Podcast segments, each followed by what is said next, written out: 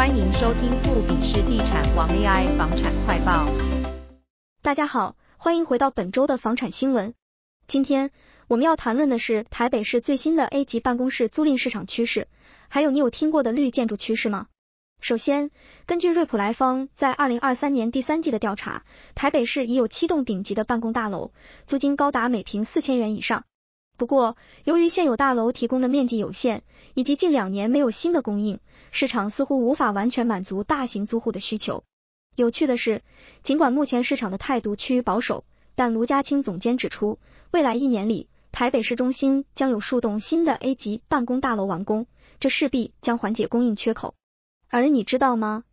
根据国际 WELL 建筑研究院的研究，拥有 WELL 标章的健康建筑，不仅可以让租金提高。还能够增加员工的生产力和工作满意度，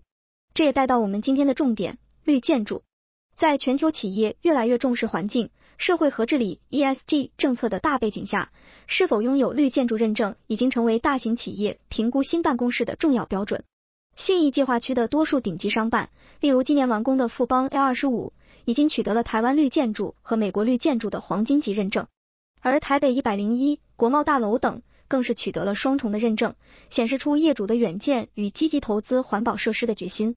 总的来说，这些努力不仅为租户提供了更加友善和环保的办公环境，也为业主带来了营运的经济效益，实现了真正的双赢。